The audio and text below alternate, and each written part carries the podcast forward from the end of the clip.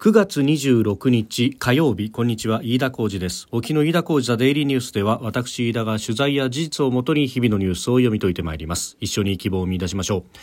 今日取り上げるニュースまずは岸田総理大臣が経済対策を指示しました。今日の閣議で正式に経済対策を10月末にまとめるよう指示をしたということであります。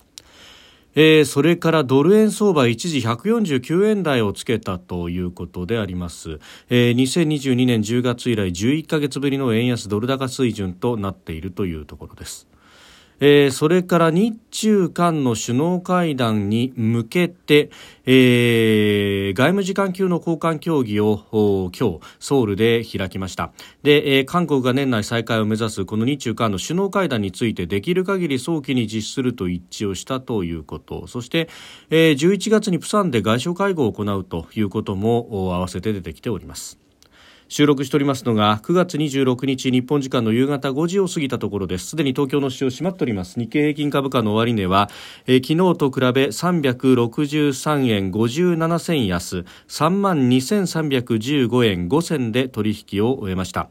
えー、アメリカの長期金利が上昇してきているということ、まあ、これ自体は FRB の金融引き締め長期化観測を背景にしておりますけれども、まあ、あこの辺でですね、えー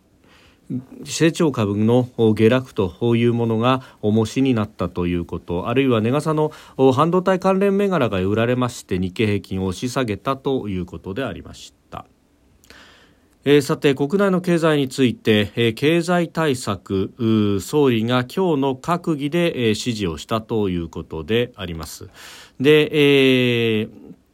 10月末までに経済対策をまとめるよう正式に指示をしたということです。で、5つの柱というものを示しております。えー、まずは急激な物価高から国民生活を守るための対策。えー、地方中堅中小を含めた持続的な賃上げ所得向上と地方の成長の実現。これが2つ目。そして3つ目は、あ成長力の強化高度化に資する国内投資の推進。で、4つ目、人口減少を乗り越え変化を力にする社会変革の起動推進そして5つ目が国土強靭化防災減災など国民の安全安心の確保ということであります。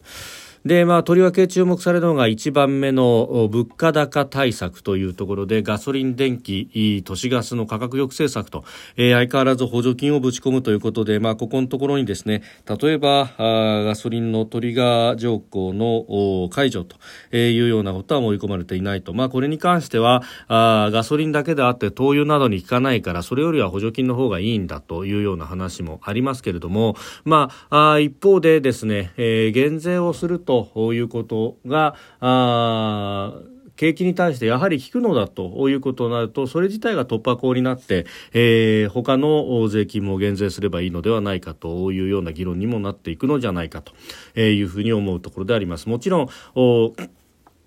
必要なところにはあきちっと財政出動もしなければいけませんけれども、まあ、あ昨日のですね総理の会見の中でもおっしゃってましたが、えー、これだけ、えー、経済があ経済というか特に、えー、大企業中心に、まあ、円安が進んでいるということもあって輸出企業中心にですね、えー、企業収益は非常に好調であるということそしてそれに伴って、えー、法人税などが、まあ、税率は上げなくとも自然と税収は増えていくという状況になっているというところで、まあ、あここ何年もですね過去最高の税収を超えてきているということがあります。で、えー、あるからしてですね、まあ、それをどう還元していくのかというのが一つ、えー、重要重要になってくるというところで、まあ、これを財政出動で還元するのももちろんそうなんですけれども、えー、税金を下げるということによってですね、えー、将来的にも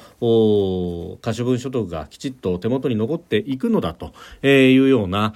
ことが分かるとそれは消費に回っていくということにもなると、まあ、あのかつてからよく言いますけれども賃金に関してもですね、えー、結局ボーナス一時金がどれだけ増えても人はやはり個人消費消費消費をするのには限界があると。ところがベースアップという形で月々の賃金が手取りが上がっていくということになるとああそれであれば少しいいお金を使おうかというようなインセンティブが出てくると。いうのが、まあ、人間の不思議な心理と同じ金額であってもですね出来上がりは同じ金額であっても効果がだいぶ違うと。いうことがあるわけであります。えー、その部分でですね、まあ、補助金を使っての一時金というよりもベースの部分分がきちっと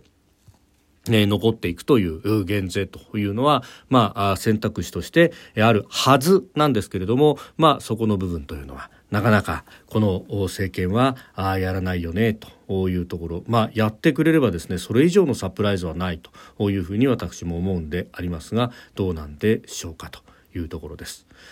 えー、それからですね、まあ、これに関連して、まあ、地方や中堅中小を含めた持続的な賃上げというところを、まあ、言及をしております。まあ、昨日の会見の中でもですね、えー、総理はあコストカット型の経済からの脱却だということをおっしゃっているというところなんですが、まあ、あのこれに関してはですねここでも再三再四申し上げているところですけれども、えー、賃上げというもの特に大企業はあこれだけ収益が上がっていて賃上げをしているというのは確かにそうなんですが、えー、一方でその収益の源泉というのがですね一つに、えー、下請けであるとかを、まあ、金額的に叩いていくということによってですね収益を出していやしないかというところであります。これあのいろいろですねこの番組も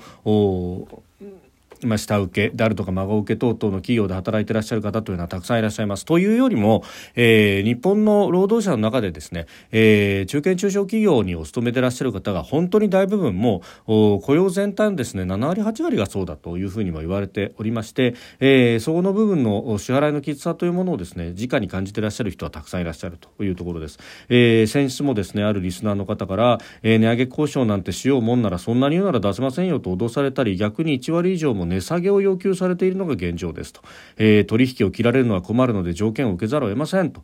いうふうに書いてくださっております。まあ、あのこの辺はですねあのあまりにもこの事例が多すぎるということで各業界で、え、対処してくれというような、え、ことを公正取引委員会に相談質問したりするというようですけれども本来はまさにですね、えー、優越的地位の乱用という形になってこれは独占禁止法の違反であるというところはうん言語待たないところだろうと、まあ、もちろんそこのですね、えー、金額の大小等々によって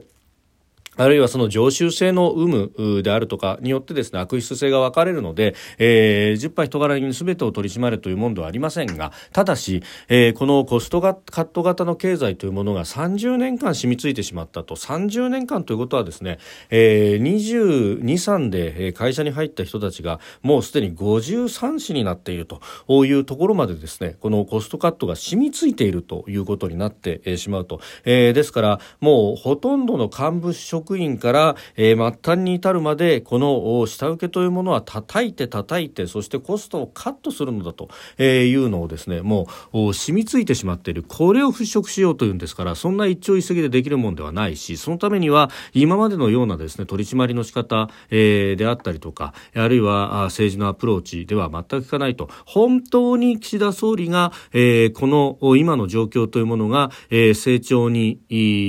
向かっていくまさに正念場だというふうに言うんであればですねあればこそ大胆なあ策というものを打たなければいけないと今までの地続きのところにあるような5つの柱で果たしていいのかというのは声を大にして言いたいところであるというところであります、えー、そうでなければいつまでたってもデフレからは脱却できないしというところです。で、えー、円ドル相場が149円台になってきました。でこうなってくると、まあ、うん、輸入の